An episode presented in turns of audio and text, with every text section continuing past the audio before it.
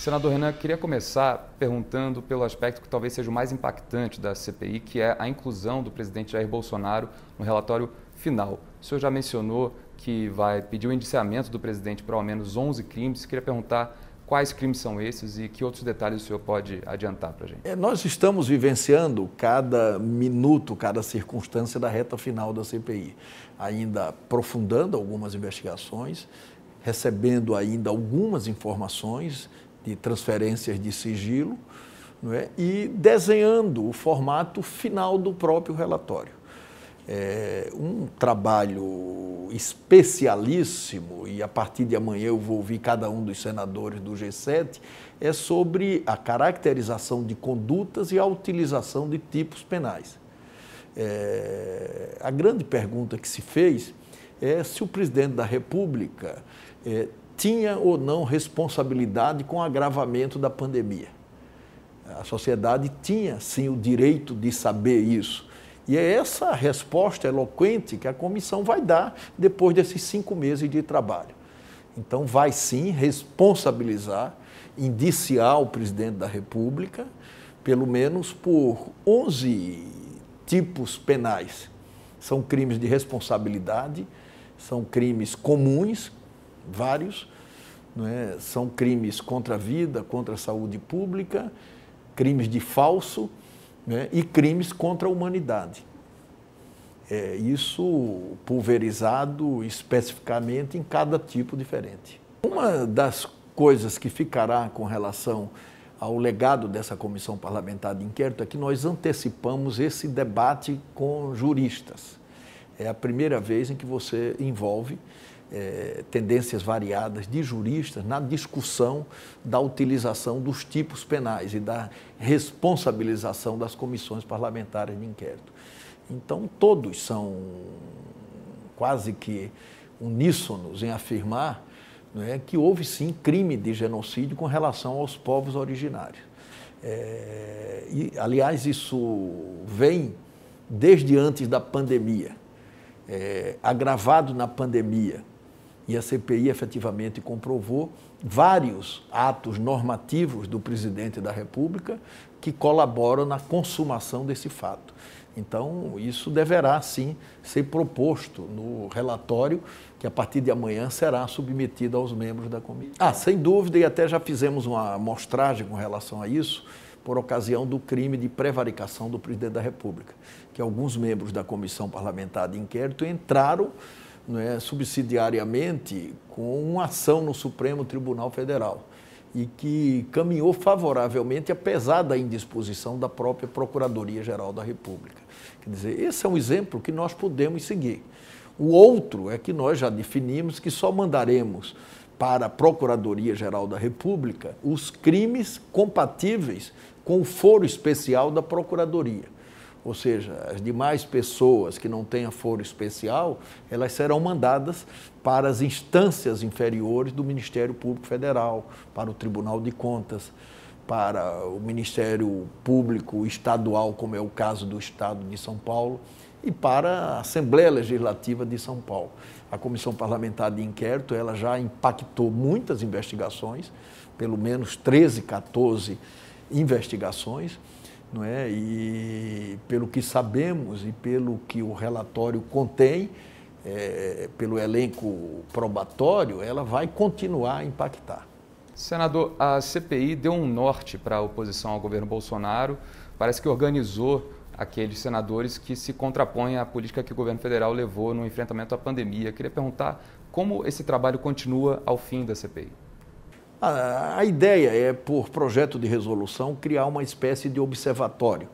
Nós já fizemos isso quando da CPI da violência contra a mulher, que criou-se um observatório, era inclusive presidente do Senado Federal, e depois verificou-se novamente isso por ocasião da intervenção da segurança pública no Rio de Janeiro.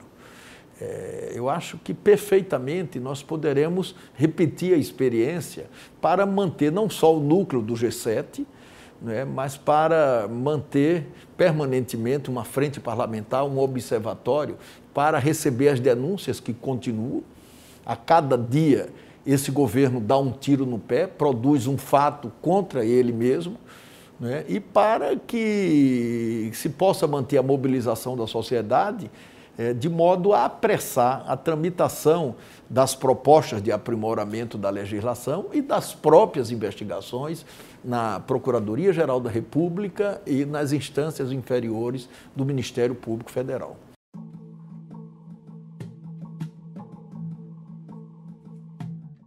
Primeiro, nós vamos atualizar a lei do impeachment e preencher alguns vazios com relação à tramitação de impeachment na Câmara e no Senado. Né? Por exemplo, não há prazo para que esses pedidos sejam despachados pelos presidentes da Casa. Nós pretendemos, na atualização da lei do impeachment, colocar um prazo de 30 dias é, para que isso aconteça.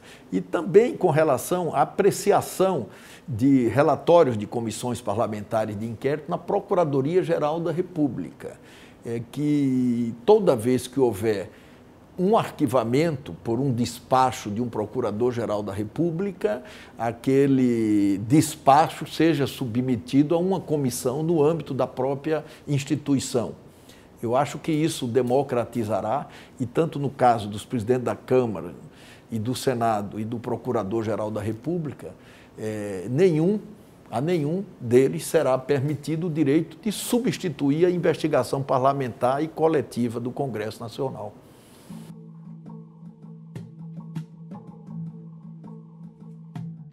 É, nós estamos estudando, caracterizando as condutas, temos muitas provas nessas direções e é provável, sim, que eles constem do relatório.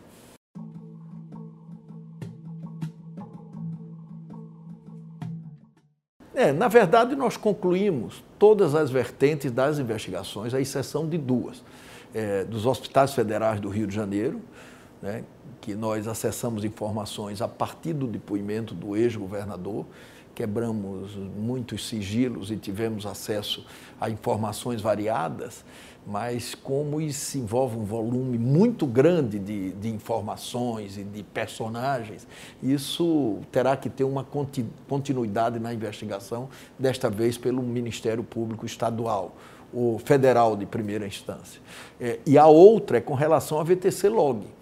Né? Nós constatamos e comprovamos a retirada de cheques é, fabulosos, grandes quantias que eram sacadas na boca do caixa. Nós demonstramos isso, comprovamos isso. É, isso pagava alguns compromissos, inclusive de pessoas que participavam do esquema de corrupção, e o que sobrava era entregue a uma servidora chamada da VTC Log, Zenaide, né, e nós não sabemos o destino final desse dinheiro essa investigação precisa prosseguir com relação a isso. Com relação às demais questões da VTC Log, nós comprovamos verdadeiramente. Inclusive, aquela questão com relação ao contrato 39, onde através do qual o VTC Log, em quatro anos, recebeu mais de 400 milhões de reais. Quer dizer, como ela tinha muitos contratos, né, é provável que para essa empresa tenha sido drenado muita coisa de dinheiro público, objetivando, ao final e ao cabo, beneficiar agentes públicos, agentes políticos também. Isso precisa ser investigado. Mas o restante não, o restante restará comprovado do ponto de vista da investigação. É uma eficácia muito grande, porque há uma diversidade de assuntos que foram investigados e quase todos com efetivas comprovações.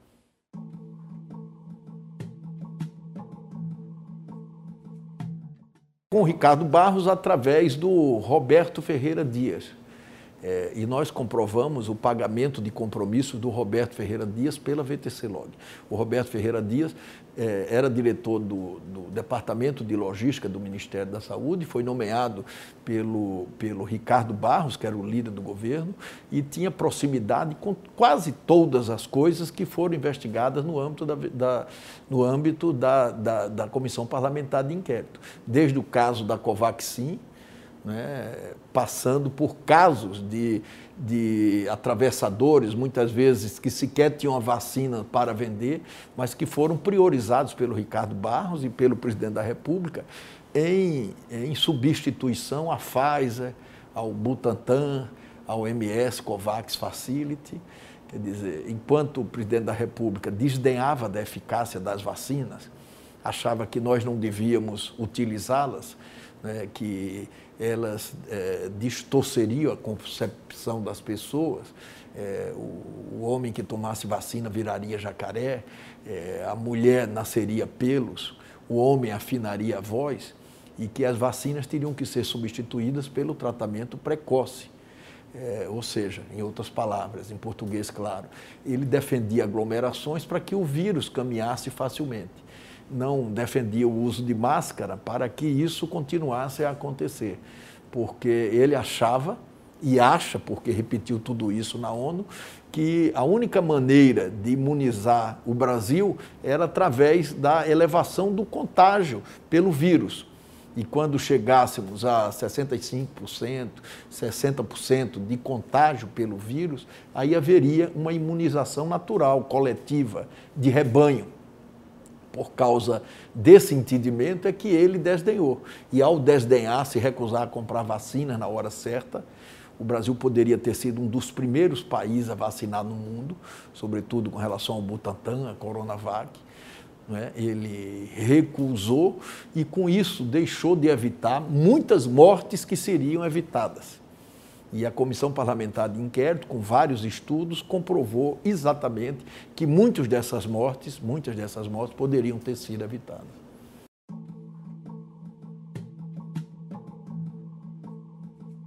Eu acho que a Comissão Parlamentar de Inquérito ela é única, uma espécie de mãe das CPIs, a principal de todas, é, pela aderência que teve da sociedade, inclusive com relação ao acompanhamento dos trabalhos diariamente. Nós chegamos a ter 78% naquelas primeiras pesquisas do Datafolha. É, o parlamento, não só no Brasil, mas no mundo todo, é uma instituição desgastada, exposta politicamente exposta. Quer dizer, você ter uma instituição parlamentar que tenha 78% da aprovação numa circunstância dessa de pandemia que nós vivemos é algo né, que você eh, precisa é, entender e, e relevar. É, de modo que ela é única, porque, sobretudo, devolveu ao parlamento a condição de investigar. Eu não sei se nós já falamos sobre isso, mas é, o que foi a Lava Jato, ao final e ao cabo? É, um grupo de procuradores e de juízes de primeira instância usurparam uma competência do Supremo Tribunal Federal e levaram para o Paraná uma investigação que era do Supremo Tribunal Federal, é, com propósitos políticos, depois comprovados pela Vaza Jato e outras investigações. Não é? O Dallagnol defendia que pelo menos um procurador fosse candidato ao Senado em cada estado. Então ali havia um óbvio propósito político. O, juiz Mouro, na semana da eleição, ele revelou a farsa de uma delação do, do Palocci, é, que teve uma interferência direta no resultado da própria, da própria eleição. Então, eles usurparam a competência e passaram a investigar a política. Eu era presidente do Senado Federal, uma espécie de presidente do Sindicato da Política, e eles abriram contra mim 33 investigações. Dessas, mais de 20 já foram arquivadas por falta de prova pelo Supremo Tribunal Federal. As demais serão, claro é, restam apenas seis investigações, mas todas absolutamente com a mesma marca, sem prova, né? sem algo que possa efetivamente ser utilizado no sentido da sua é, concretização, da sua punição, da sua condenação. Então, essa CPI devolveu ao parlamento a condição de investigar. Né? E, como você sabe, são nas comissões parlamentares de inquérito que você aproxima o parlamento da sociedade. E na medida em que o parlamento não podia investigar, não podia, portanto, se aproximar da sociedade e passava a ser investigado, né, ele se aproximava do fim. E foi o que aconteceu na eleição de 2018. O Senado foi dizimado. Para você ter uma ideia disso, no Nordeste, só três senadores se reelegeram. O Humberto Costa, eu em Alagoas, e o Ciro Nogueira no Piauí. É, do Centro-Oeste, é, Sul e Sudeste, só um senador se reelegeu, Paulo Paim. Então, a política foi totalmente criminalizada. Né? E depois da revisão do Supremo Tribunal Federal com relação à Lava Jato, a, essa comissão parlamentar de inquérito, pela sua existência, está recuperando essa condição.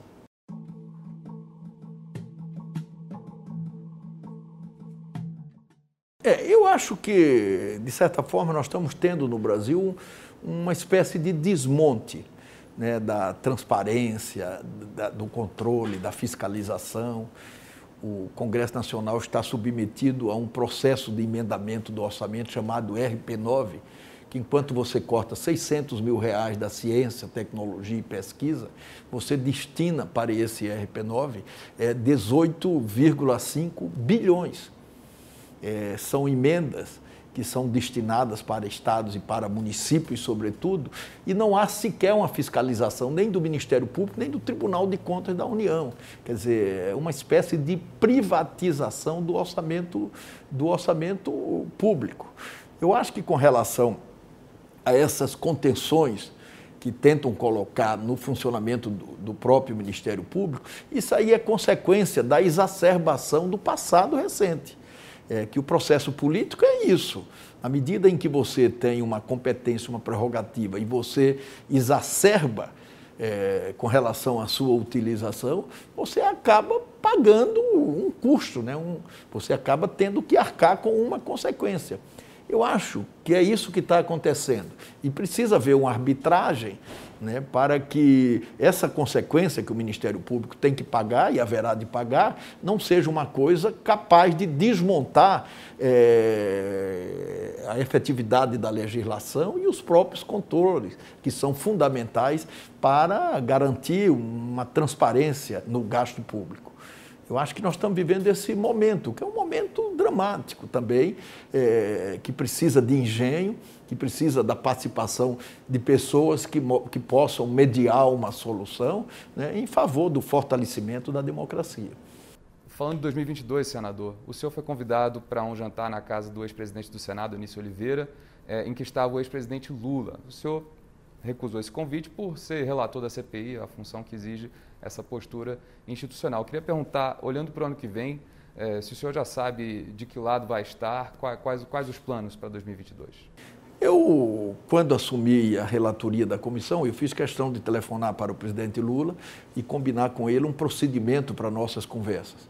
Ou seja, é, para deixar essas conversas para depois para nós tirarmos a comissão parlamentar de inquérito da antecipação dessa discussão política, desse processo de, de eleição presidencial. Eu acho que nós conseguimos, porque a independência, a isenção da investigação, ela não poderia de forma nenhuma ser comprometida por isso. E o próprio governo, através dos seus partidários, ele defendia uma narrativa de que haveria uma politização na investigação.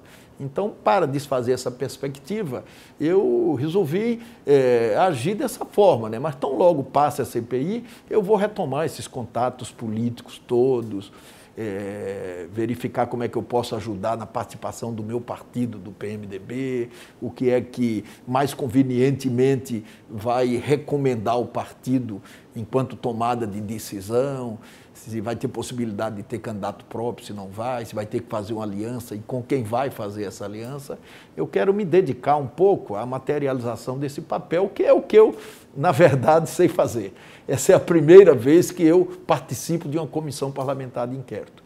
E eu participei exatamente pela necessidade de responsabilizar aquelas pessoas que agravaram esse morticínio no Brasil e transformaram o Brasil numa espécie de cemitério do mundo né, com mais de 600 mortes, né, muitas delas que poderiam perfeitamente, de acordo com, repito, de estudos que nós temos na Comissão Parlamentar de Inquérito, ter sido evitadas.